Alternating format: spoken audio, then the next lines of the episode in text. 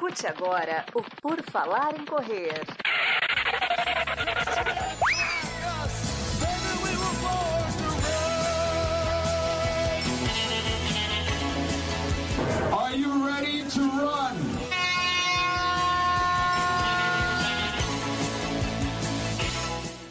Começa mais um episódio do podcast do Por Falar em Correr. O meu nome é Augusto e hoje a gente tem aqui mais um PFC Entrevista, trazendo a história no esporte, na corrida, nas ultras maratonas de mais uma pessoa que pratica muito esporte, ultramaratonista dessa vez. Nós vamos receber o Joilson Ferreira, o Jabá. Seja bem-vindo, Jabá. Tudo bom? Opa, obrigado aí pelo convite, tudo bem, sim. E vamos lá, né? Vamos resenhar um pouquinho aí sobre as provas, sobre um pouco da vida e os novos desafios que tá por vir aí. Obrigado pelo convite. Ah, eu que agradeço por ter aceitado aqui, que é sempre legal falar sobre corrida e como eu sou mais um corredor de asfalto das distâncias, vamos dizer, normais, né, de 5 a 42, às vezes nem 42, é bom trazer esse pessoal de trilha, de ultras, que corre 320 quilômetros no Alasca, essas coisas básicas, né? É bom trazer.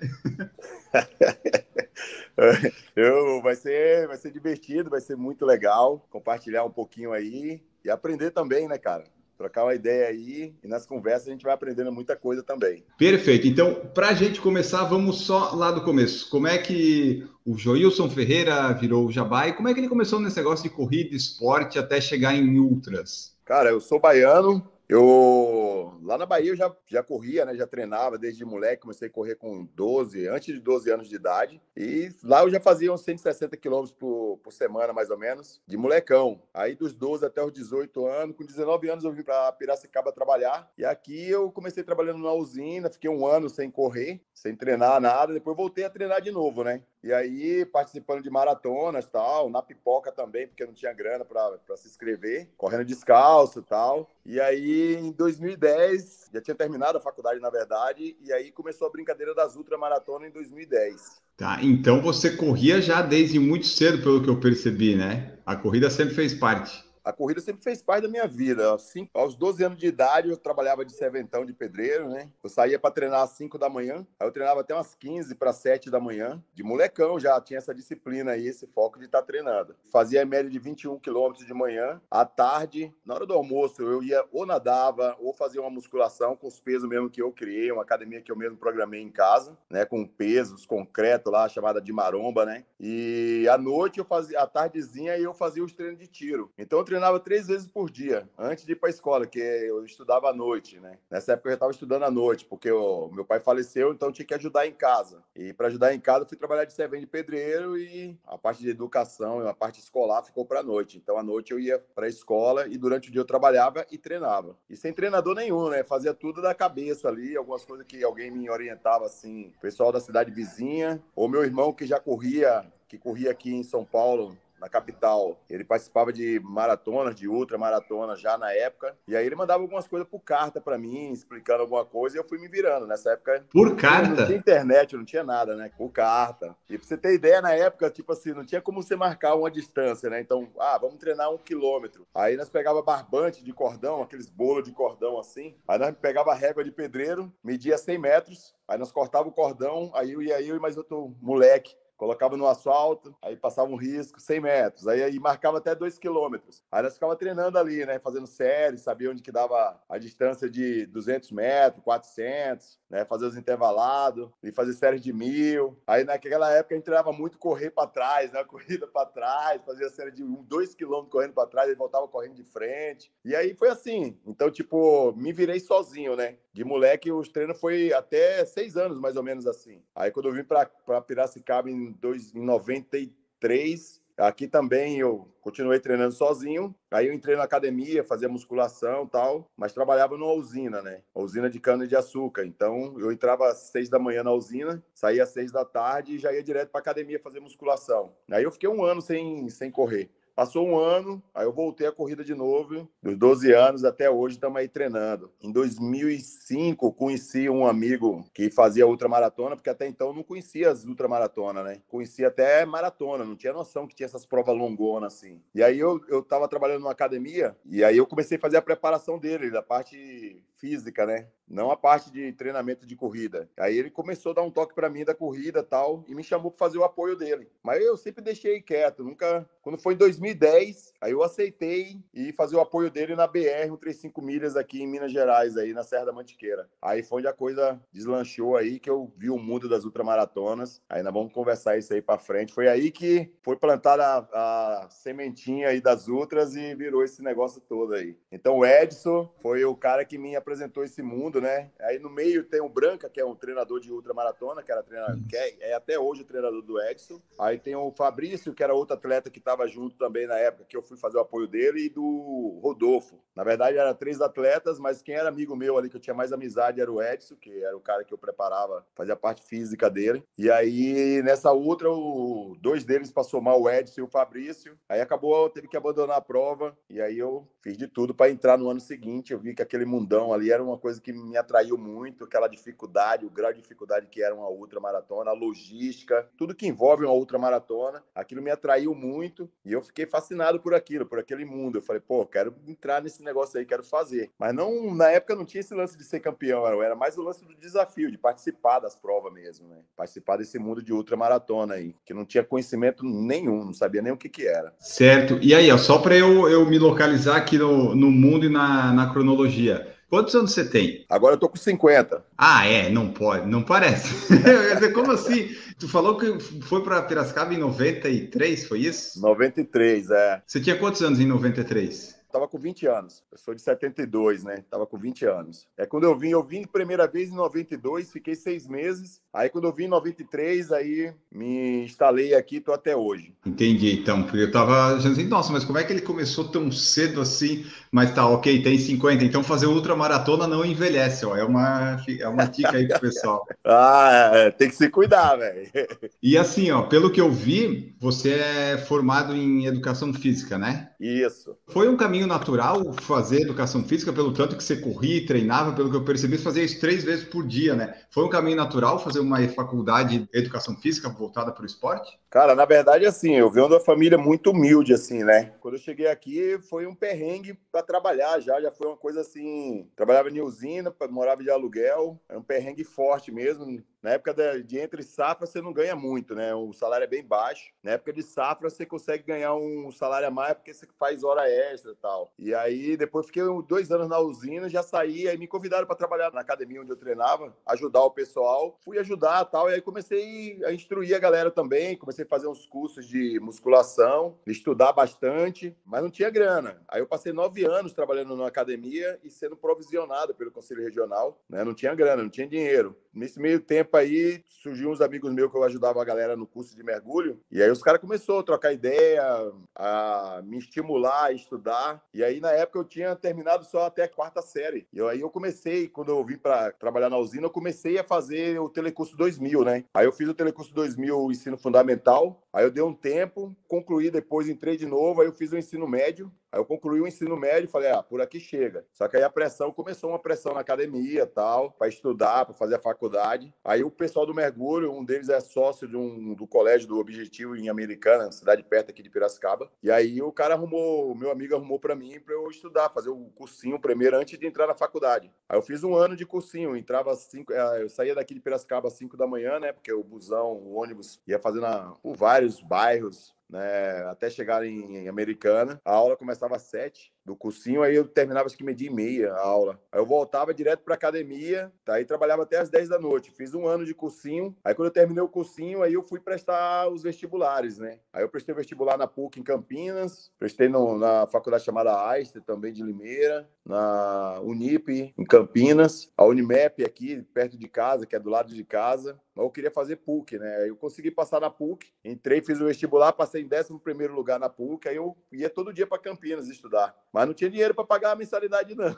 Eu entrei, paguei a matrícula, Com uma semana de aula, eu comecei a fazer a correria já para ver se conseguia bolsa, né? Bolsa doação, algum tipo de bolsa. E aí, o primeiro ano, eu consegui uma bolsa doação de 90% de bolsa. E aí, assim foi o segundo ano também, eu consegui 95%. Terceiro ano, 90%. E aí foi assim. Aí eu consegui concluir a faculdade nesse perrengue. Eu ia todo dia e voltava, fiquei um ano e meio indo para Campinas e voltava, pegava quatro conduções. Saía às 5 das 6 da manhã e a aula terminava meio-dia, aí eu voltava para Piracicaba e ia direto para academia. Só que aí ficou muito corrida, eu mudei para Paulínia, que é do lado de Campinas ali, fui trabalhar na academia lá. E aí eu ia de bike para faculdade. Aí da faculdade eu fazia um, tinha um programa dentro da faculdade que eu tinha um desconto na mensalidade de 25%. Acabei nem aplicando isso porque o desconto que eu tive de bolsa doação foi maior, então não, não tinha como aplicar mais esse desconto. Aí eu dava 60 quilômetros por dia, todo dia. Eu andava de bike para ir para a faculdade, da faculdade voltava para Paulínia. Aí de Paulínia eu ia lá para o sítio onde eu ficava. Aí fiquei mais uns dois anos assim, mais ou menos. Mas na correria, não foi, não foi brinquedo fazer a faculdade, não.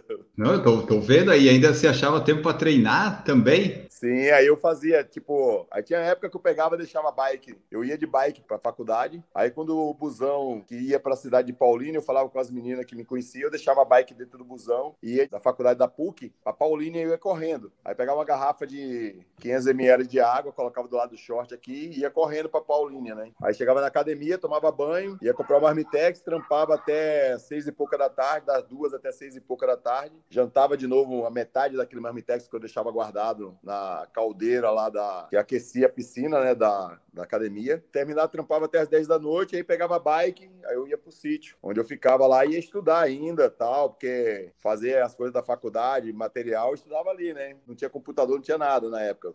Eu entrei na faculdade em 2003 e terminei em 2006, quatro anos. E aí eu fazia todo o trabalho. Eu andava com a mochila, dependendo da época assim. Um dia eu pesei de 11 quilos, uma mochila só de livro, material, assim. Já foi acostumando e treinando para o futuro que você ia encarar as coisas sem saber, talvez.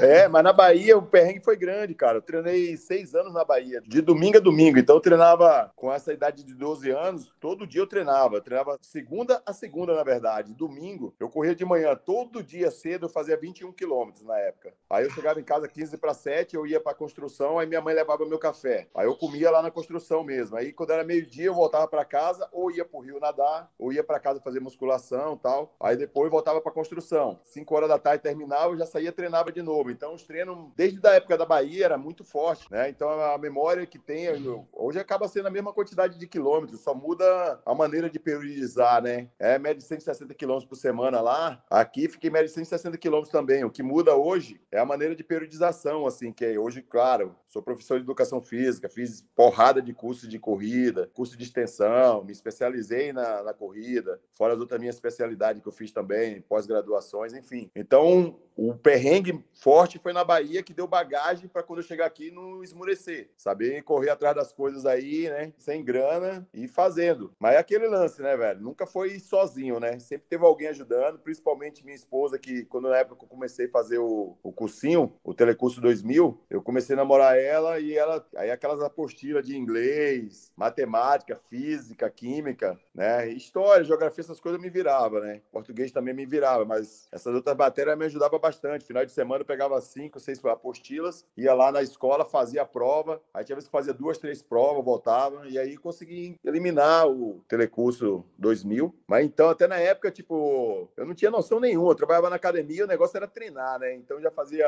fazia musculação e corria. Né? Entrava às seis da manhã na academia, eu abria a academia e fechava a academia, fechava às dez da noite. Então passava o dia na academia e treinava absurdo, assim. Mas não tinha muito essa noção de educação física, né? Então teve um dia mesmo que teve uma menina que trabalhava lá, ela dava aula de natação, ela falou assim: você é formado em educação física? Aí eu não tinha mínima noção, eu falei, sou. Aí eu achava que era educação física da escola, na época que tinha na Bahia lá. Eu, eu, eu não tinha muita noção, cara. Só que eu trampava muito. Você tem ideia? A academia, ela tinha 500 alunos, eu levei a academia para 1.100 alunos. Eu era provisionado pelo Conselho Regional, a academia tinha 30 e poucos funcionários. Eu virei coordenador da academia sem ser da área. Eu tinha muita vontade, cuidava da academia como que aquilo fosse meu, entendeu? Então muita gente confundia, não conhecia o dono, achava que a academia era do Jabá na época. E aí depois nós reformamos a academia inteira. Eu trabalhava de domingo a domingo. Precisava fazer lá pintar a academia, pintar aparelho, reformar o chão. Foi aí que nós crescemos a academia. A academia academia saiu de 500 alunos, foi para 1.100 alunos na época. A academia era a maior academia que tinha em Piracicaba. Eu tinha muita vontade de trabalhar. Aí, quando eu entrei na educação, e eu senti aquela vontade, depois que eu terminei de fazer o, o ensino médio, eu sempre naquela garra, naquela vontade, uma hora eu chego até a faculdade, né? Mas não tinha dinheiro para pagar. Aí, então, eu fui assim, tipo, o primeiro passo, cara, é entrar na faculdade. Depois eu vejo como eu pago. Como que você vai para Campinas todo dia? Cara, aí já é outro departamento. Quando eu estiver na faculdade, aí eu vou ter que ir atrás de condução, ver como que faz, né?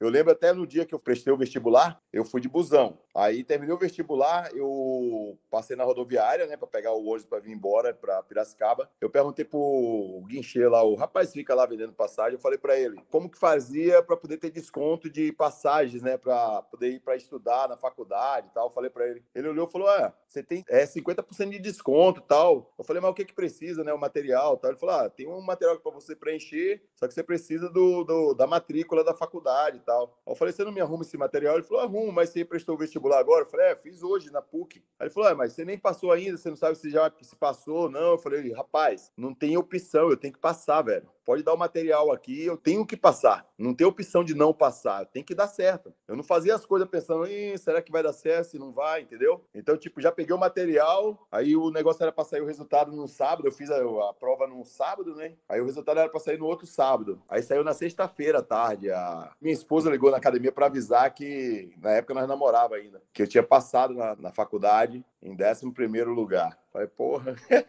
Aí depois você se vira, né? Depois você vai atrás. É sempre assim, vai que nem entrar numa prova Lucas dessa aí faz a inscrição. Eu falo no meu caso, que essas provas que eu faço não é nada barato, né? E você ficar pensando, vou ter a grana, tudo bonitinho, organizado, tudo o ambiente de trabalho, tá tudo organizado, não. Você tem que organizar as coisas e fazer a inscrição não é nada barato e equipamento para ir para essas provas que eu faço fora aí é umas coisas assim absurdas, é muito, muito, muito caro. Passagem não se fala, é tudo muito caro. Então eu faço a inscrição e vou passo a passo organizando coisinha por coisinha. Mas é aquilo, é um quebra-cabeça e você tem que acreditar, que nessa prova agora que eu tô indo agora em fevereiro, só inscrição mais de 24 mil reais. Então, tava com dinheiro? Nem ferrando. Mas falta uma parcela só agora. Tá, entendeu? então assim, ó, pra, daí a gente ir para as outras só para eu entender. Você treinava todo esse monte de coisa e você chegou a participar de alguma prova, ter algum resultado com isso ou era mais uma vontade, uma um gostar de fazer que te fazia praticar tudo isso? Ou você chegou a ter algum resultado na corrida, assim, competindo? Não, na Bahia, o objetivo do, do, do esporte, a corrida, para mim, na verdade, era um jeito de melhorar como atleta e dar um jeito na vida de ajudar a família com o esporte, né? Só que, tipo, cara, é muito difícil, né? Um processo é lento e a corrida é um negócio assim, tem que ter um suporte do jeito que eu treinava. Então, assim, eu tive alguns resultados na Bahia correndo na região. E na época não tinha corrida que nem tem hoje, né, cara? Hoje o negócio virou uma febre. Antigamente, na região nossa, a gente tinha duas, três corridas no ano. E aí, para participar, tipo, eu lembro que tinha uma corrida em Jacobina, que aí era a época do é, João da Mata. Eu corri junto com esses caras. Só que aí, aí eu fui correr com ele numa cidade, na Chapada, depois da Chapada de Jacobina, e eu sou da Chapada Diamantina. Aí nós pegamos, eu fui com o pessoal adulto na época, que é os caras mais velhos, e aí eu comecei a conhecer o pessoal de corrida tal, e os moleques, ô, oh, vamos levar o neguinho. Aí eu fui na prefeitura, consegui o dinheiro para poder pagar a inscrição e pagar o ônibus para poder ir para a cidade na época. Corria descalço. Então, assim, é umas corridas grandona que ali não tinha, eu não tinha muita expressão, não tinha um resultado ali. Mas na região que vinha alguma. Teve uma época que tinha o Florindo, que eram os caras que eram de Salvador, corria forte. Eu fiquei em terceiro lugar na época, de moleque, correndo descalço na cola dos caras. Então o objetivo meu na época, eu queria ver se ganhava uma grana com aquilo. Só que eu vi que aquilo era lento e não dava resultado. Então o objetivo era vir para São Paulo mesmo e trabalhar, né? Trabalhar tal. Só que aí depois a corrida ficou como um esquema de pelo prazer. Até chegar à faculdade eu corria como um prazer mesmo, tipo, não cheguei a ganhar mais nada, assim, né? Até então. Quando surgiu o mundo das ultras, aí que aí a coisa começou a, a mudar. Mas a corrida em si, o objetivo era mudar de vida através do esporte, que o esporte me ajudasse a ganhar uma grana e dar uma força para a família, entendeu? O objetivo era esse. Só que eu vi que a realidade era outra, não era tão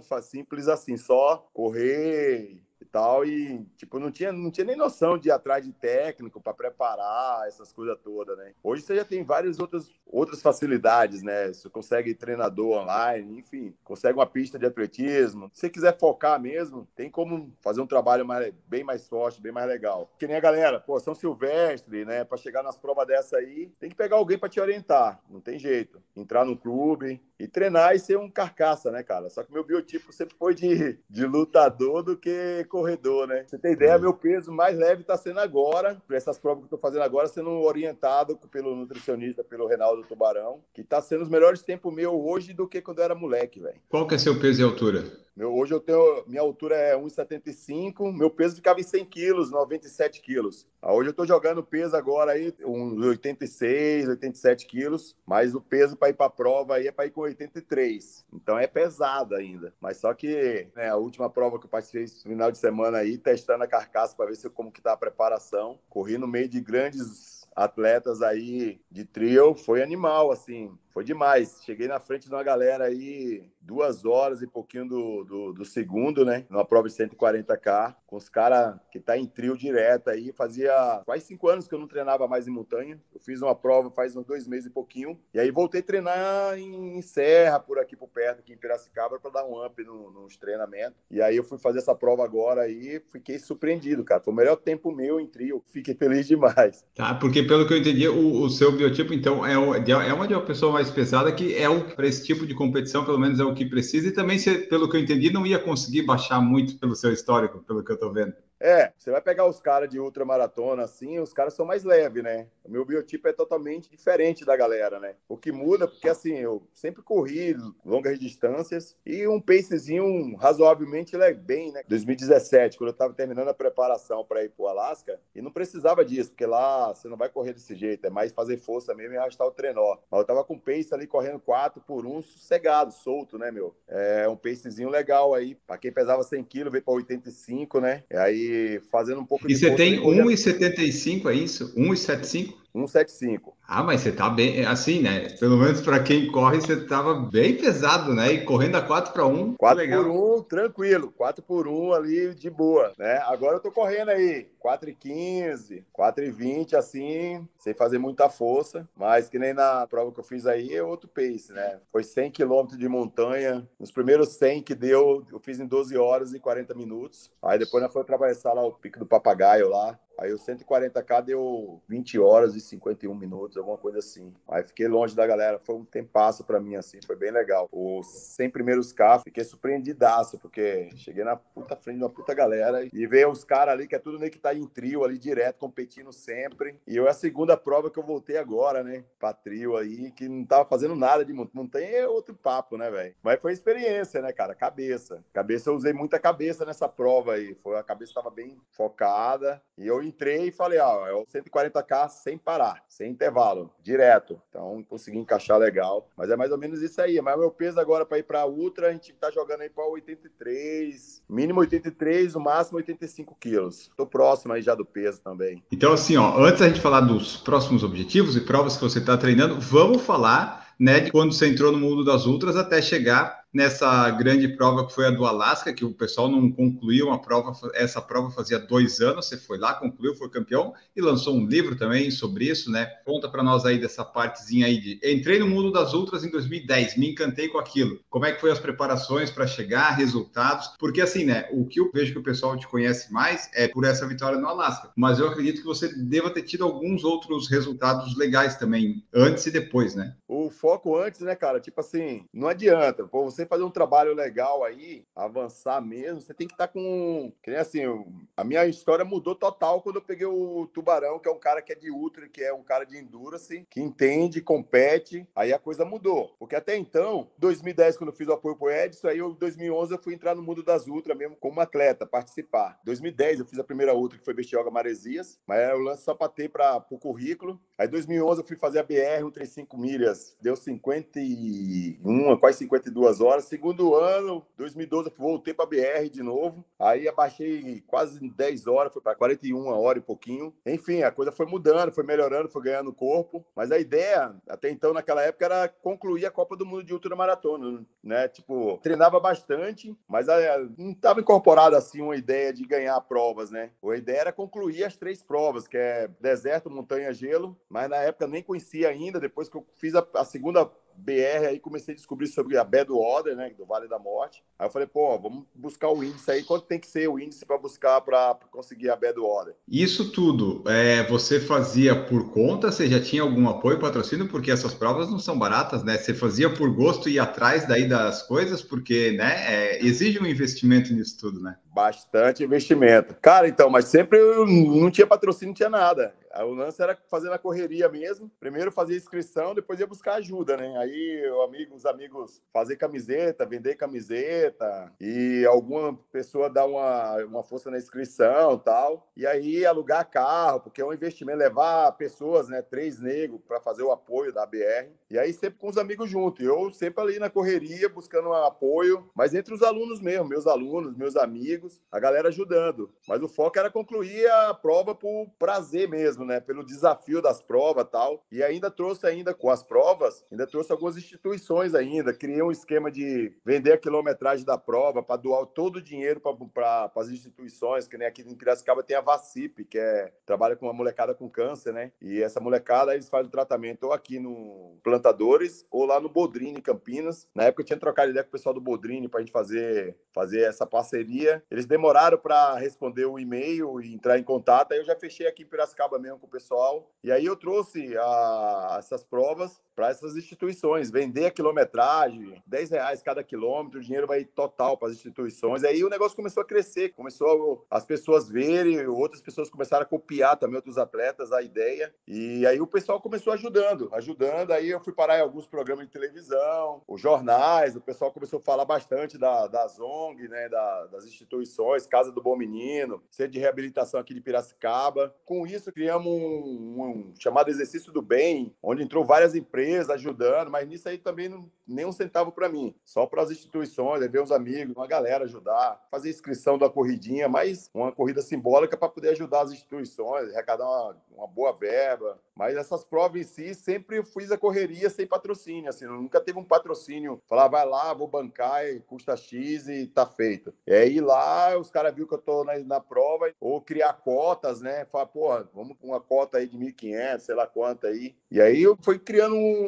um corpo o negócio e hoje tipo tem uma galera que já ajuda porque já já viu que isso aí é um, é um desafio e acaba as pessoas acabam estando juntas, né? Você vê o livro quando saiu o livro, as pessoas que compraram aí vem comprando livro, a galera depois dá um feedback do livro, cara, pô, os caras se sentem no, naquilo, fazendo as coisas junto, fazendo as provas junto, né? É uma biografia minha, né? Eu sentei com o Caio, o jornalista, ele gravamos tudo, na minha, um pedaço da minha vida, na, a minha história na Bahia, parte da escola aqui, as ultras até chegar ao Alasca, fechou com o Alasca. O cara colocou de um jeito da narrativa que você se sente dentro do negócio. Você começa a ler, você já leu o livro no dia. Você quer ver a história, quer ver o final. Então, assim, esse lance da corrida aí, de fazer essas provas, começou sozinho, fazendo as coisas, gastando aqui, gastando ali. Só que eu fui trazendo um pessoal junto com isso, né? Você tem ideia agora, esse último desafio, esse próximo desafio que eu vou fazer agora, nós vendemos quase tudo, mas tem umas, umas 150 ainda, por aí, 200 camisetas. Mas nós fizemos mil camisetas, foi tudo. Tudo pessoas, tipo, chegou um amigo meu, oh, vou fazer 100. Outra marca chegou, catei uma empresa, vou fazer 100. Aí outro tem a construtora, vou fazer 100. Outro vê, ah, eu quero fazer 200, entendeu? E aí a galera comprando, pô, vai ajudando. Cada camiseta 100, começamos vendendo por 80. Aí saiu outras cores tal, começamos a vender por 100 reais. E aí foi fazendo os esquemas para ajudar a pagar tudo isso aí. Tá, então conta para nós como é que foi a experiência dessa do Alaska especialmente, né? O pessoal que quiser ver né, tudo completinho, compra o livro, né? Mas aqui eles vão ter um resumo narrado pelo autor da façanha, né? Conta para nós como é que é essa loucura aí de fazer 320 quilômetros tudo na neve? Que coisa é, é então, essa? Aí, aí, a coisa começou assim. Aí eu fui, fiz a BR 135 milhas, que é ela que dá a classificação para você ir para outras provas, que nem eu fui para Bedo Order, né? Aí eu fiz a BR três vezes. Aí eu fui consegui, fui para Bedo Order depois, né? A Bedo Order é aquele mesmo sacrifício, levar uma galera, conseguir passagem, dinheiro para hotel, tudo em dólar, duas semanas lá fora. Foi tudo na correria, nesse mesmo esquema. Buscar ajuda, ajuda, televisão tal. Aí quando eu voltei da Bia do Oda, a ideia era tinha que fazer a Aerohead, que é a outra prova do gelo, que é a prova do gelo. Então são três ambientes, né? Deserto, montanha, gelo. Faltava do gelo para concluir a Copa do Mundo, porque essas três provas aí é uma Copa do Mundo de ultramaratona. Aí aquele perrengue, buscar ajuda de novo e comprando equipamento devagar tal. Fiquei dois anos fazendo isso, até ir para Aerohead, né? Uma prova também que nego demora quatro, cinco anos e acaba nem concluindo ela, né? Uma temperatura média de 40 graus negativo. E aí eu arrumei um pessoal lá fora que me ajudou a treinar lá, se preparar para conhecer o gelo, saber técnicas e tal. Aí eu fui lá, consegui concluir a prova na primeira tentativa. E aí lá surgiu a história do Alasca. Que aí acabei a Copa do Mundo de ultramaratona, eu fiquei ali, falei, pô, agora acabou, não tem mais nada para fazer, né? Aí um atleta que estava no pré-race lá, ele pegou e falou, falou, cara, tem a prova do Alasca, é uma prova duríssima, já faz um ano aí que ninguém conseguiu concluir ela, né? Aí eu fiquei olhando, falei, pô,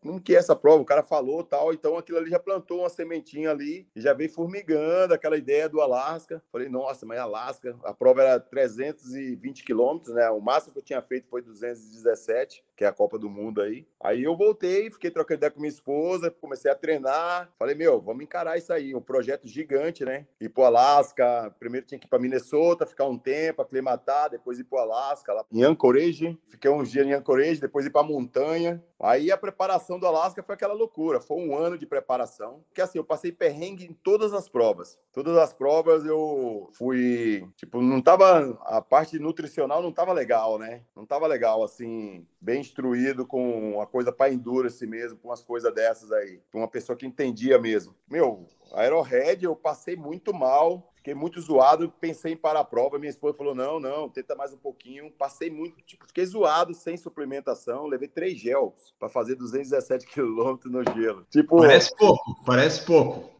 Totalmente desorganizado. Cãibra até o tala, tipo, muita cãibra. Delirei absurdo na prova, né? Tá no livro aí, muitas histórias no livro, conversando com quem não tava lá. Enfim, vendo visão o tempo inteiro. Olhava durante o dia mesmo, ficava olhando coisas, via pessoas que não tinha nada a ver, era pé de árvore, via soldado gigante, tanque de guerra, não tinha nada a ver. Tudo coisa de privação de sono e principalmente falta de uma boa nutrição e uma boa suplementação, né? Então foi um perrengue muito grande. Então, quando eu pintou a ideia do Alasca, vamos fazer Alasca, eu falei, cara, mas para fazer Alasca, a coisa vai ter que ser diferente. Vai ter que mudar tudo que está sendo feito até agora, mudar a parte de treinamento, melhorar a cabeça aí, ser mais forte ainda, deixar a mente trabalhada. E aí vamos atrás de profissionais aí para ajudar no, no, no, esquema. E aí aquela bateria de exame, né? Um monte de exame também para. Que assim, a ideia era concluir o Alasca até então, não era uhum. ganhar a prova. Como tinha dois anos que ninguém concluía a prova, eu falei, meu, o negócio aí é o buraco é mais fundo, cara. Eu tenho que, eu quero concluir essa prova.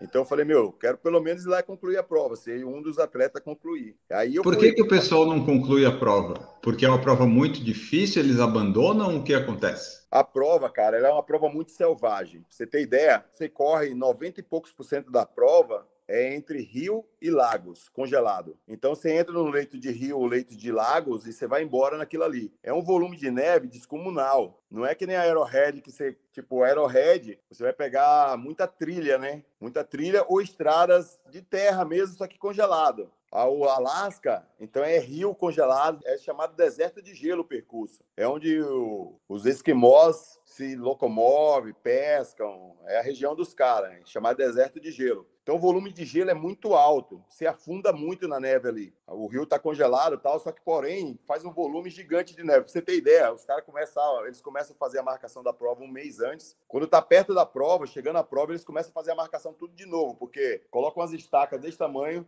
a cada 500, um quilômetro mais ou menos. Só que aquele volume de neve vai subindo, vai cobrindo a, a marcação. Então tem que tirar e remarcar tudo de novo. Então você vai com neve, tem local que você pegava com neve, com trenó, até a cintura de neve. Então é muita força. Então teve momentos que eu estava na prova e olhava e falei, meu, isso aqui não vai dar mesmo. Por isso que os caras não conseguem concluir a prova dentro do tempo, porque é muita neve. É o tempo todo neve, assim, é tudo branco, tudo sempre, sempre branco, a mesma paisagem. É tudo branco, é o tempo inteiro. É branco e, ma e mata, né? Aquela mata lá, o nome da mata tá no livro, não lembro o nome agora. Que tédio, hein?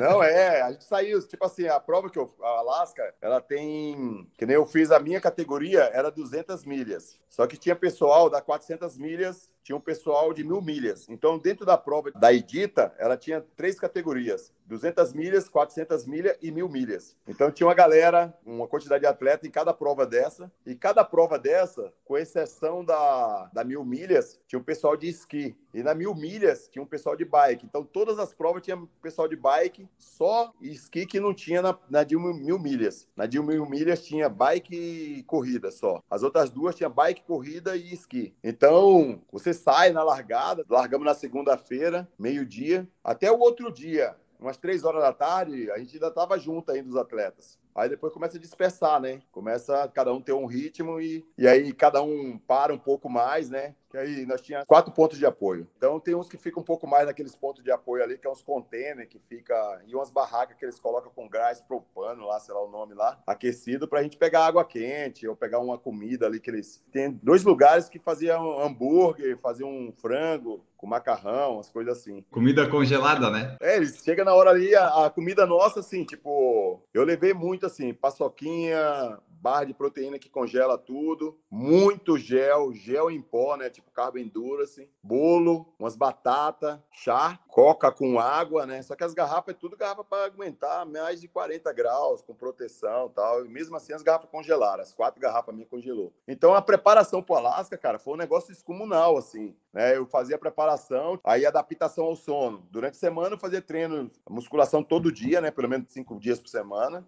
Aí eu fazia corrida duas vezes por dia ou uma vez, mas final de semana sempre treinos longos, né? Não tinha treino, é bem raro rolar um treino de 21 quilômetros, era 60 ou 8 horas ou 6 horas, ou 10 horas. Aí, quando estava chegando mais perto da prova, eu comecei a fazer um esquema de, tipo, treinar à noite. Trabalhava o dia inteiro, das 6 da manhã até as 9 da noite, aí ir para um local aqui da cidade, na agronomia, deixar o carro e treinar até outro dia, 5 da manhã, ir para casa tomar banho e voltar a trabalhar de novo até as 9 da noite, para conseguir ficar acordado, sabe? Coisa que estimula, que deixa você acordado. Café, chocolate, essas coisas é bem difícil. Mas café, essas coisas assim, tirei tudo, né? O tubarão tirou tudo, deixou tudo coisa que estimulava, nós tiramos para usar na prova, para ficar mais tempo acordado na prova, né? Então foi uma estratégia assim, muito grande. A preparação do Alasca foi a coisa assim pegada mesmo, né? Foi diferente, foi diferente. E a temperatura lá, qual que era mais ou menos? Você falou que a comida às vezes congelava e, e você congelou lá. Como é que foi para concluir isso, para descobrir que você foi o. Que, tipo assim, descobrir que você concluiu e que você foi o único que concluiu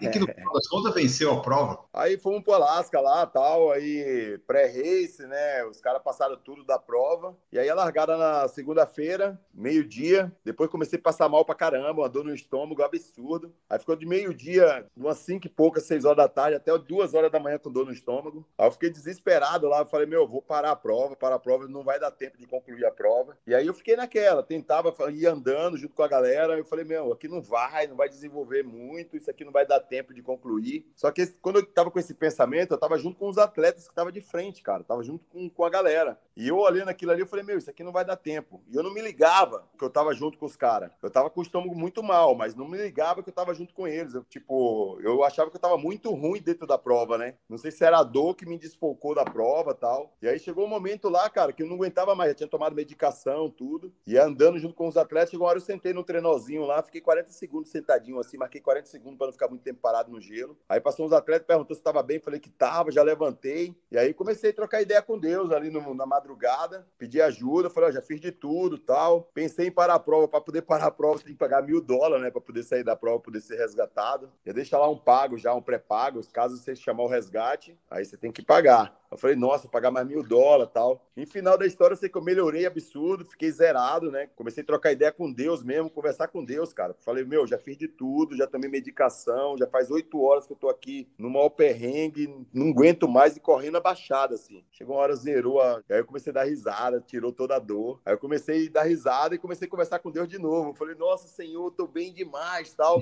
Isso na primeira madrugada da prova ainda, né? Falei, tô bem demais tal. Falei, nossa, tô zerado tal. Comecei sozinho. Aí já tava sozinho, os atletas já começou dispersando, aí depois eu me aproximava. Foi a primeira noite, até o outro dia ainda a gente estava junto. Então, tipo, os caras saíam tanto, ficava sozinho e depois me aproximava deles. E aí, uma hora eu peguei e falei, pô, senhor, o que, que o senhor acha de eu ser campeão dessa prova? Tô tão bem agora que eu podia até ser campeão, né? E falei isso e fiquei quieto. Depois já saiu da cabeça, já, já foi. Chegamos no próximo ponto de apoio lá. Eu saí desse lugar, eu cheguei lá, era uma, uma e pouca da tarde, saí de lá, eram umas três horas. Nesse lugar eu tomei um banho, peguei comida, água quente, peguei coca, peguei bolo, uns negócios lá. E taquei o pé para ir para a ponta lá para fazer 100 milhas, porque a prova minha era a única prova que você fazia 100 e voltava. As outras provas ia uhum. reto, né? Direto. Aí eu parti para as últimas 100 milhas. Aí na saída ainda, sem falar inglês, sem nada, quando eu saí, tinha um atleta de bike parado na frente do container ali. Perguntei pro cara várias marcações, né? É, Edita Esporte, não sei o quê. Só que, tipo assim, não tinha uma marcação Edita Esporte Alasca 200 milhas. Edita Esporte Alasca 400 milhas, sabe? Pontos diferentes. Então era Edita Esporte, Edita Esporte, várias saídas com o mesmo nome, cara. Eu fiquei perdidaço. Aí eu perguntei pro atleta, eu cheguei pro atleta e falei assim: 200 milhas. Mostrei o número para ele. Aqui, ele, é aqui. Eu falei, nossa. Aí eu fui, eu fiquei olhando assim, falei, acho que não é aqui. Olhava para ele, aqui mesmo. Ele é. Aí eu voltei, falei, 200 milhas aqui? Voltei para outro caminho. Ele, é, aqui. Aí eu falei, cara, cara tá perdido. Eu fiquei olhando ali, olhei um jeito onde passou mais gente, na neve, né, no chão assim. Eu falei, ah, peguei um caminho, segui. Cheguei lá na frente, tinha outra marcação marcando. Aí eu segui, fui embora. Aí eu concluí a, a 100 milhas, né? Atravessei uma montanha lá, saí no ponto de apoio. Cheguei uma e pouca da manhã no outro lugar. Saí três e pouca da tarde, cheguei uma e pouca da manhã no outro ponto. Ali foi onde eu parei mesmo e comi. Aí eu conversei com outros atletas lá, que tinha um falava um pouco de espanhol, mas americano falava um pouco de espanhol, o cara entendia, eu entendia ele. E aí que eu descobri que tinha mil milhas na prova, que os caras estavam fazendo uma odisseia lá. Eu falei, caraca, como mil milhas, né? Aí eu falei, nossa, ainda falei pro cara ainda, eu falei, eu tô fazendo é, 200 milhas, já tô voltando.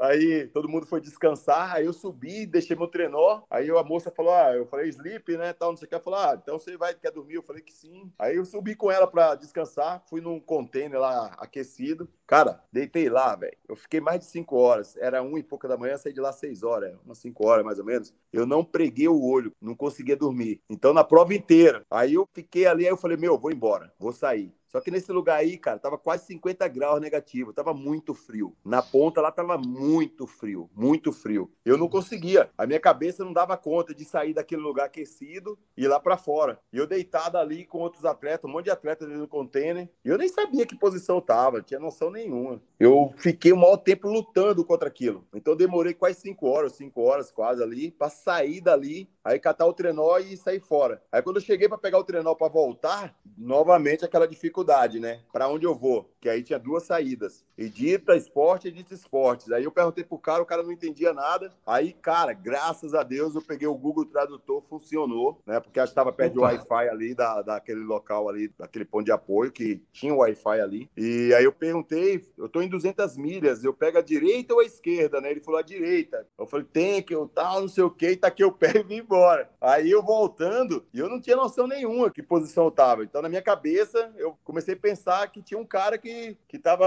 atrás de mim e depois não vi mais ele. Aí eu falei, meu, será que esse cara me passou? Ele saiu primeiro do, do, do, do container, né? Tudo escuro lá dentro, você só com a lanterninha de boa, né? Aí eu falei, meu, dali para frente, nas 100 milhas para voltar, eu fiquei indo atrás de um cara, de outro atleta que já tinha desistido há tempo já, eu não sabia. E aí eu soquei o pé atrás desse cara. Soquei o pé quando eu tava chegando quase no ponto de apoio, faltando umas duas milhas e pouquinho para três milhas, mais ou menos. Aí surgiu um atleta atrás, eu olhei e tava vindo um atleta. O cara veio, o cara me passou. Aí eu fiquei olhando, eu não sabia que o cara era de 200 milhas, se o cara era de 400 milhas, eu não tinha essa noção. Tipo, 200 milhas vai para lá, 400 para cá, mil vai para não sei para quê. Eu perguntei pro tio para eu não errar, pra eu ter certeza do caminho que eu tava indo. Mas o cara que tava vindo, eu nem sabia que o cara tava, que só tava só eu e ele na prova. O resto já tinha todo mundo desistido. Só tava eu e o, e o, o americano, que é do Alasca mesmo, é nativo lá de Anchorage, né? Aí ele me passou, ele pegou, chegou mais para frente assim, ele pegou a máquina para tirar uma foto minha, eu abri os braços aí, assim. Aí um puta solzão atrás. Aí depois minha esposa mandou a foto para mim pro Wi-Fi. Aí eu falei, o cara me passou, eu peguei, tentei acompanhar ele, não consegui, tava cansado. Aí eu falei, ah, chegar na, na até a, ele vai ter que parar na pousada, né?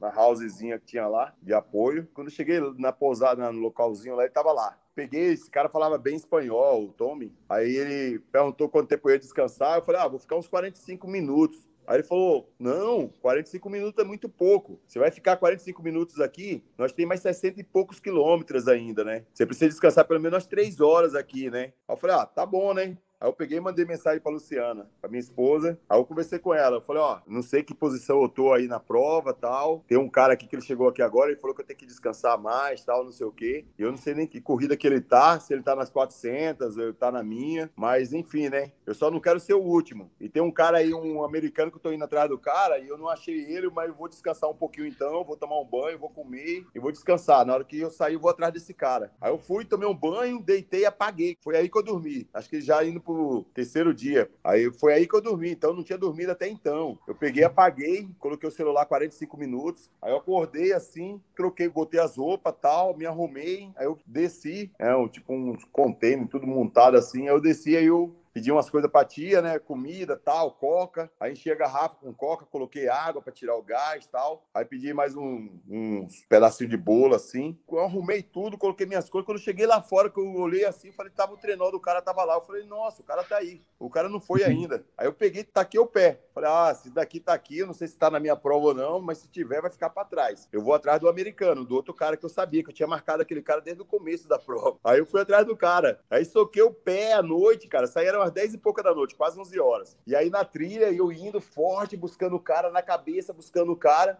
E aí eu chegou a hora que eu vi uma luz lá na frente assim, eu falei, pronto, tá vendo? Não pode desistir. Eu falando comigo mesmo, né? Porque você tá sozinho, solidão pra caramba, eu conversava bastante comigo. O Jabá conversando com o Joilson, o Joilson trocando ideia com o Jabá, fazia uma uhum. pergunta, o Jabá respondia. Que depois daí pra frente, eu, eu fiquei já, já na, na 60 e poucos quilômetros pra frente, eu já fiquei sozinho. Então aí a, a ideia era conversar comigo mesmo, que eu via de plaquinha, alguma coisa assim, a lua à noite, é muita solidão, você fica muito tempo sozinho. Então, ia me virando. Criei uma estratégia de contar passos. Eu não ligava o GPS porque não dá conta, é muito tempo de gasto de energia, então a bateria acaba. Então, eu marcava por hora mesmo. Então, eu vi uma placa, uma marcação, uma madeira, aí eu contava uma, passava na outra, duas, três, aí quando dava dez eu voltava de novo, uma. Ou eu fazia 100 passos, baixava a cabeça, fazia 100 passos, levantava, olhava para frente. Aí abaixava a cabeça, mais 100 passos, olhava para frente. Então a ideia era, tipo, sempre criando um, um, jeito de se movimentar e a coisa não ficar tão monótona, né? E aí eu taquei o pé, eu vi essa luz, eu falei, cara, é o cara, é o atleta. Consegui chegar no cara. Puta viagem, nada a ver né? Porque olha a ideia, se o cara tivesse na posada, ou ia ver ele, ou sei lá, mas o cara não tava mais ali, eu nem me liguei. Aí quando eu vi aquela luz, cara, eu me aproximei dando risada. Aí eu indo perto do cara assim, aquelas pias de neve gigante assim, e eu indo, falei, eu falando, é isso aí, tá vendo? Não pode desistir, cara, tem que persistir, tem que ir atrás, ó. Alcancei o atleta, vamos lá, até o final vai ter que ser essa pegada, não sei o quê. Quando eu olhei assim, a pouco eu vi um esquimó. Era um esquimó lá pescando e botando comida pros cachorros dele. Eu tomei um puta susto. Os cachorros tudo. Eu saí, eu voltei assim, falei, caramba, velho. Saí de lá assim, falei, nossa, nada a ver, né? E aí continuei a caminhada para frente, né? E aí caminhando forte, caminhando forte. Aí chegou uma hora que comecei a ouvir barulho de lobo, uivo que fala, não sei, né? E aí eu, na minha cabeça, falei, pô, falei, nossa, os cachorros hoje tá, tá danado, né? E é um caminho que eu já tinha passado antes. E aí na minha eu sabia que ali não tem nada, é um deserto de gelo, é só mato e gelo e o rio congelado. Aí você começa a viajar, né, cara? Eu falei, porra, tem alguma fazenda aí que o, os cachorros tá tudo uriçado, né? E aí demorei, cara, para me ligar que era os lobos que estavam me seguindo. Demorei absurdo. Eu indo, indo, indo, e os... aí, de vez em quando, porque o, a marcação do, da prova, você está no leito do rio ou dos lagos, aí tem hora que tem o leito direito, o leito esquerdo, tem hora que a marcação está no meio do leito, assim, e tem hora que a marcação vai para o lado direito, Aí daqui a pouco você vai acompanhando a marcação, depois tem outra marca do lado esquerdo. Então você está sempre saindo do caminho. Tipo, uma hora você está direita, esquerda ou no meio do rio. Aí quando foi pro meio do pro lado esquerdo da margem do rio, lá do, da mata, assim, que aí eu ouvi o, o uivo dos lobos, cara. Au! Essa hora bateu um desespero, caí, eu fui me ligar, demorei absurdo para entender que eram os lobos que estavam seguindo os atletas. E aí os lobos estavam me seguindo há maior tempo e eu não me liguei, não tinha me ligado. Na hora que eu me liguei que era lobo, tava com os sticks na mão aqui assim, eu grudei os sticks. Aí aumentei o farol, a lanterna, né? A luz da lanterna, porque a minha lanterna é de 600 lumes. Para economia de energia, eu deixo ela com 200 lumes. Ela trabalha com 10 lumes, bem baixinho, 200, é, 250 lumes ou é 200 lumes e 600 lumes. Eu, eu não usei os 600 lumes, só usei nessa hora, que aí eu aumentei o farol, assim, a lanterna, segurei os stick, desespero total essa hora aí. Eu falei, agora ferrou-se. Aquela hora que você quer gritar, socorro, mas não tem para quem gritar. Só tá você, Deus, né, que é a melhor companhia que a gente tem. Mas enfim, aquela sensação que a gente tem natural de pedir socorro, esquece. Eu segurei os stick aqui assim, travado, andando firme, e aí depois eu comecei a relaxar de novo, né? Tipo, e, e pedindo a Deus que podia amanhecer, para clarear logo, né? E o dia lá clareia quase 11 horas da manhã, então demora absurdo para clarear o dia, né? Nós tem 4 horas de luz na época do Alasca, quando eu fiz a prova. Então ia demorar bastante para clarear o dia. E aí quando o dia foi clareando tal, eu tava em direção da 30 e poucos quilômetros quilômetros da, da próximo ponto de apoio. Tava indo em direção, é 30 e poucas milhas, cara, não faço ideia, nem lembro. Mas eu tava indo em direção a esse ponto de apoio, e aí eu indo de boa aqui, assim, andando, e a pouco atravessou um alce, um mousse, né? Atravessou de uma margem pro outra, assim, do rio, ele, ele atravessou assim, cara, eu fiz um gesto de correr, assim, com aquele volume de neve, assim, não deu para correr, e aí eu falei, nossa, Aí o bicho atravessou na frente, tá, tá, tá, com aquelas pernonas compridas dele. Aí atravessou o rio, né? Congelado. Atravessou a neve ali assim, eu fiquei olhando. Aí fui embora. Aí cheguei no próximo ponto de apoio. Aí eu dei um tempo, aí lá tinha um cara que estava fazendo a prova de bike de mil milhas, ele desistiu. Aí esse cara me pegou, ficou conversando comigo. E ali eu encontrei mais outro atleta de bike, tava ele mais um. Mas esse cara, ele conversou de monte na, na, na pré-race. E na prova, aí eu encontrei com ele na, na, volta, né? Faltava 30 e poucas milhas, é. E aí esse cara me enrolando, ficou conversando, e eu não me liguei que esse cara tava me, me enrolando pro outro atleta chegar. E eu fiquei com ele, ele ficou enrolando, falando, falando, falando, e eu querendo descansar, subir, que eu peguei um, um hambúrguer, comi um hambúrguer, eu queria subir para descansar, que aí eu não tomei banho, não fiz nada. Só queria descansar um pouco e, e seguir depois, né? E aí eu, chegou uma hora eu falei, viu, só descansar um pouquinho, ele grudava no meu braço. Não, não, contar mais uma história para você. Esse cara me enrolou, velho. Eu não me liguei que esse cara tava. Eu me liguei depois da prova. E aí o pessoal, quando eu saí desse ponto, eu falei, ah, vou embora tal. Quando eu tava saindo, aí o pessoal da, da, desse ponto de apoio aí, aí já é uma casa mesmo, é um local onde o pessoal vai pescar, na época que o rio tá descongelado, ou vai caçar tal também. Então ali é um ponto de apoio.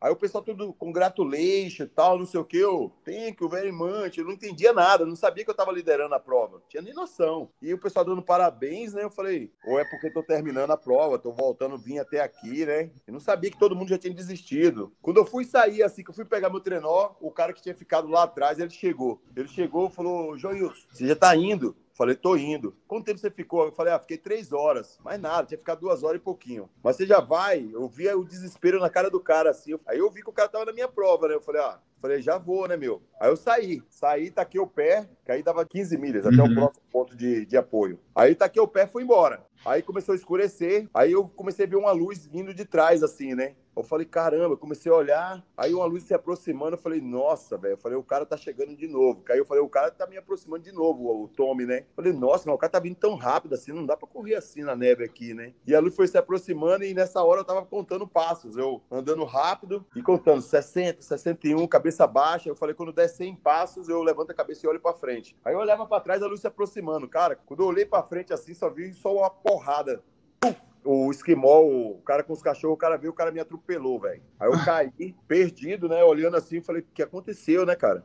Aí levantei assim, os cachorros tudo enrolado comigo, com aquelas cordas ali assim. Aí eu saí, tirei, tirei meu trenó, falei, agora eu vou ser mordido. Levantei os braços, os cachorros não fizeram nada, só me cheiraram e tal. Aí eu fui para trás assim, fiquei olhando, aí o esquimou, o cara desceu do, do trenó dele lá, né? Aí ele veio, começou a desenrolar as cordas no meu trenó assim, ajeitando os cachorros lá. Só acho que não machucou nenhum cachorro do cara, né? Eu pedindo, eu sorry, sorry, falando pro cara, o cara nem deu atenção. Pedindo desculpa pra ele, ele arrumou os cachorros dele lá tal. E antes que eu tava na caminhada, a minha cabeça tava já pensando na próxima logística, né? Eu falei, pô, vou falar pros caras lá que eu fui, que os lobos me. que nesse, nesse ponto de apoio, o penúltimo, é o pessoal da prova mesmo que tava de apoio ali. Então eu ia contar pros caras que os lobos, tava, os lobos me seguiram tal, não sei o quê, né? Todo ali pensando em falar pros caras que tinha acontecido na prova tal. Daí a pouco, esse atropelamento. Já esqueci dos lobos. Aí o cara catou, arrumou os cachorros dele, ele saiu. E eu, quando eu fui sair assim, os dois joelhos, pegou os dois joelhos, né? Que a minha ideia era, quando chegasse no ponto de apoio lá, contar pros caras que, tava, que tinha acontecido, trocar as meias, colocar os talcos e tal, e meter o pé e terminar a prova, né? Mas não sabia que eu tava liderando a prova nada ainda aí. Só sabia que eu era o penúltimo, alguma coisa assim. Quando eu cheguei no. Levantei com o joelhão zoado mesmo. Aí cheguei no ponto de apoio. Aí eu queria contar pros caras, falar, meu, fui atropelado por um esquimó, tá? E os caras falavam mais ou menos ali um que me entendia, o resto não falava nada, né? Já tava em três. Aí eu falei, pô, foi atropelado por esquimó, tal, o cara veio me atropelou, tal, não sei o quê. Os caras nem deram atenção. Eles, uof, uof, perguntando como que foi os wolf, os lobos, né? Aí eu falei, eu vi que os caras não deu atenção pro esquimó. Eu falei, ah, os lobos me seguiram. Os caras me seguiram, maior tempo, tantas horas lá, tal. Eles ficaram tudo felizão, assim, perguntando, pô, mas aconteceu alguma coisa, né? Aí, não, não teve acidente, não tem acidente, mas eles ficaram felizes dos lobos ter participado ali com os atletas. Né? E aí depois teve os relatos lá, né? Vários atletas falaram dos lobos que os lobos seguiram eles tal. Também, quando eu coloquei na. Principalmente no, no, no Facebook, tá lá, um atleta de bike. Inclusive, é o cara que eu perguntei para ele a instrução, para que lado ir, que ele não sabia falar direito. Ele já os lobos também me seguiram por sete milhas e meia, tal, não sei o quê. Aí eu fiquei ali, Aí os caras me deram os rangos, as comidas. Aí o pessoal do último PC ligou para eles para saber como que eu tava, se eu ia dormir ali para subir depois ou não. Eu falei, não, vou. Aí minha esposa conseguiu falar pelo telefone satélite deles lá, né? Aí eles todo felizão. E eu, eu não sabia que eu tava liderando a prova ali. Aí eles me deram umas coisas para comer, fizeram uns cordãozão de mel, assim, me deram uns negócios de mel com panqueca. Aí eu falei, ó, vou subir agora, tal. Vou terminar a prova agora, vou direto. Daqui para lá tem lobo, não tem lobo, tal. Não, sem lobo tal, não sei o quê. Eu saí, ainda teve um, um, momento lá que meu braço esquerdo congelou, antes, do, antes do, do de ser atropelado pelo esquimó. Eu fui fazer um, um videozinho lá, rapidão assim, o braço esquerdo travou, cara, parou de funcionar, nem extensão, nem flexão. E aí eu, o que eu aprendi na prova, na pré-race lá, como trazer de volta, né, foi só perrengue. A última noite foi só perrengue, né? Foi o cara me atropelando, o braço que congelou, os lobos lá atrás na uma noite antes. E aí eu segui caminho. Chegando perto de terminar a prova, cara, aí eu me perdi. Perdi a trilha, a saída, um volume de neve absurdo. E aí eu não sabia, porque você vai no leito do rio, depois você sai do leito e aí você sobe um barranco, vai pra montanha e vai pro outro lago que tá atrás ali, perto do, do lado da chegada. E eu demorei mais de duas horas aí, três horas, sei lá, procurando. Que aí eu fiquei um tempo andando em ciclo, dando volta e não achava saída, não achava saída. Daí a pouco aquele mundão mudou geral assim. Aí apareceu a Aurora Boreal, a coisa mais linda. E depois fiquei totalmente perdido ali, perto da chegada. Falei, Vou ficar mais uma hora aqui. Se eu não achar a saída, eu vou abrir o saco de dormir, abrir a barraca, colocar o isolante térmico e vou deitar aqui no barranco e apertar, apertar o spot, né? Que é o aparelho que a gente leva, para ser resgatado. Eu andei pra caramba, falei, não, vou fazer mais uma hora. Deu uma hora, eu falei, vou fazer mais uma hora e procurar a saída. Aí quando tava terminando essa uma hora, eu falei, ah, vou pegar aqui pro lado direito aqui. Saí pro lado direito, tava a marcação da saída para ir pro barranco. Tava do lado, passei várias vezes do, do lugar. Aí subi, na subida eu troquei uma blusa, né? Tava frio pra caramba, tirei uma blusa mais fina, coloquei a mais grossa. Nesse período, nesse pedaço do último trecho, foi onde as garrafas minhas congelaram, né? É para mais de 40 graus, elas congelaram. Eu consegui tomar água com um stick, furando a garrafa. Consegui abrir a garrafa. Aí depois quebrar o gelo da boca dela ali para conseguir tomar água. Aí coloquei outra blusa e aí fui pra chegada, velho. Aí na chegada, faltava umas 4 milhas mais ou menos para chegar até a, até a chegada. 3, 4 milhas. E aí o meu moleque se aproximou de mim. Parabéns, pai, tal, não sei o quê. E eu tava tão fora do ar, eu olhei assim, eu falei, caramba, esse americano fala bem português, né? Eu take very much, tal, não sei o quê, na chegada, falando todo jeitão assim, aí veio a Lu, cumprimentei ela, depois veio o meu moleque, aí eu fiquei olhando, e aí, João, tal, aí veio os americanos, né, que é o pessoal que tava na chegada, dando parabéns tal. Aí entramos lá no local da chegada, aí eu fiquei conversando com os meninos tal, aí eu olhei pra Lu, falei, e aí, né, como que foi a prova, né? Pegada a prova, prova duríssima, falei pra ela, foi, pô, geladíssimo demais, comecei a relatar o que aconteceu dos lobos, o braço que congelou. Falei, nossa, maior perrengue. Eu falei, nossa, mas não queria ter sido o último da prova, né? Será que eu, como que eu fiquei na prova? Fui o último, penúltimo aí. Ela falou assim: não, você foi bem na prova. Eu falei, mas como que eu fiquei na prova? Você não sabe que você liderou a prova? Eu falei, ah, teve uma hora lá que alguém falou que eu tava junto com não sei quem e que eu liderei um pouco a prova, mas depois já, não sei se foi começo, meio, fim, no meio da prova lá, sei lá como que eu tava ali, no fim da, das 100 milhas. Então não sei como que eu tô na prova. Ela pegou e falou assim: você, você ganhou a prova. Eu olhei, como ganhei a prova? Não, você é campeão da prova. Eu olhei e falei, campeão da prova, Luca? Eu tô perguntando como que eu fui na prova. Se eu sou o último, porque eu não consegui chegar até aquele americano, o cara passou, ela falou, todo mundo desistiu, só ficou você e o Tommy. Eu falei que o cara que tá aí, vem correndo aí atrás, ela falou, é, o cara é, é, é americano, é daqui de Anchorage, e só tá você e ele, o resto tudo já desistiu da prova. Você é campeão da prova. Cara, mas não caiu a ficha na hora. Eu, caraca, não sei o quê, pô, como assim, que loucura, campeão da prova. Isso já tava na internet, né? O mundo inteiro já tava sabendo, todo mundo falando, os países, todo mundo já, televisão, a galera comentando, mas não caiu a ficha até ali. Aí deitei, fiquei conversando, aí os meninos me deu um pouco de uísque assim. Eu tomei e apaguei, né, velho? Aí eles fizeram um hambúrguer lá depois, me acordaram, comi. Aí depois, meu, demorou o processo. Caí televisão, revista, a galera comentando e vindo em matérias e tal. Caí que eu fui cair a ficha mesmo que eu tinha ganhado a prova do Alasca, né? Que o objetivo era concluir a prova, fazer dois anos que ninguém concluía. E eu fui lá e tornei campeão da prova e bati o recorde da prova ainda. O recorde até hoje é nosso da prova ainda. Então, fala para nós, o, o, pessoal que quiser ler tudo, né, a história e tal, com mais detalhes ainda que está no livro, como é que o pessoal pode fazer se quiser adquirir? É fácil? Opa, só mandar entrar na minha rede social, mandar mensagem que eu mando para qualquer lugar do país. Só dá um toque aí, rapidão, coloca no correio e tá na sua casa. O livro custa 60 reais, tá animal. Quem quiser presentear aí um presente totalmente bom demais, top demais, uma leitura maravilhosa, superação total tá aqui. Só dá um toque aí. É o melhor presente que você vai dar para um amigo seu aí que tá a fim de superar os obstáculos aí e Boa. ter uma noção aí como usar a mente, desbloquear a mente, ativar o seu lado positivo aí. Tá aqui. Um brasileiro no Alasca. Esse é um presentão aí. Maravilha. E agora para a gente finalizar este episódio, só conta para nós qual que é o, o, próximo objetivo, a próxima prova do Jabal. O que que você tá pensando em fazer aí? Uma corrida de 5 quilômetros muito forte? é, mais ou menos, né? Então, fevereiro agora, vou fazer a, uma ultra maratona na, no ciclo polar ártico, né? Dia 23 de fevereiro, uma prova de 620 quilômetros. Ah, você vai perder o carnaval? Puxa vida. Período de carnaval. Enquanto a galera estiver curtindo o carnaval, eu estarei curtindo a neve, o gelo. E aí nós temos nove dias para concluir essa prova aí. A temperatura média aí de 42 graus negativo. No ciclo polar ártico é uma prova mais ventosa, enfim, ó, prova pegada. E aí estamos, acho que está com 23 atletas que vai participar da prova. E é uma logística animal, assim. Ó. Nós tivemos já umas oito reuniões e teve mais uma reunião de 10 horas de reuniões sobre a prova, muitos detalhes. E estamos aí agora terminando os últimos detalhes aí, reorganizando as coisas, preparando, né? Acabei de participar de uma prova agora, final de semana aí, para testar o corpo como tá. Graças a Deus, os treinamentos tá encaixado, tá indo bem, tá respondendo bem, graças a Deus. E lá e fazer um bom trabalho agora no Círculo Polar Ártico. Esse vai ser o desafio. O nome da prova é 6633 Ártico Ultra, essa camiseta que eu tô aqui. Inclusive, quem quiser comprar camiseta para ajudar, só dá um toque também na rede social aí, que eu mando a camiseta para vocês aí. Tem várias cores,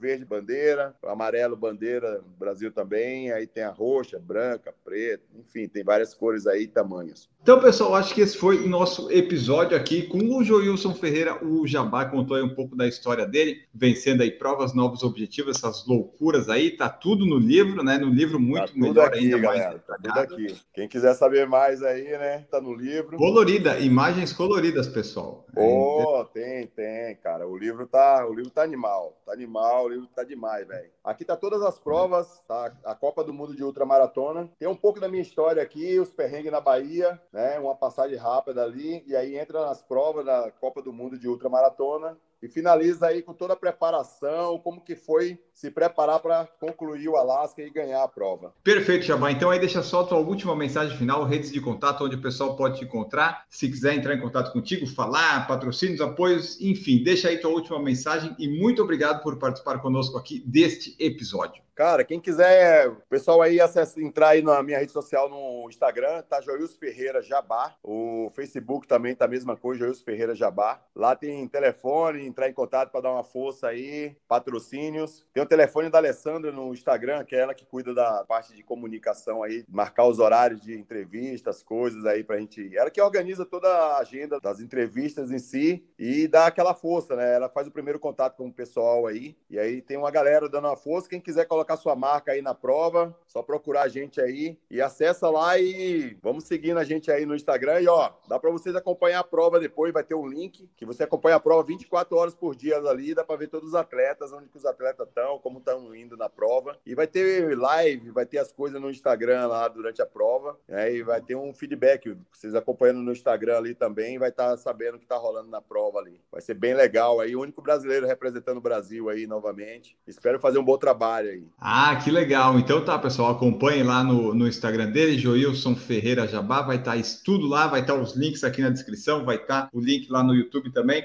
E você que está nos ouvindo, sempre de seguir e avaliar no Spotify, seguir no YouTube e no Instagram também. E a gente segue fazendo muito conteúdo para vocês e este episódio foi mais um deles. Ficamos por aqui. Um grande abraço para vocês e tchau. Produção por Falar em Correr, podcast multimídia.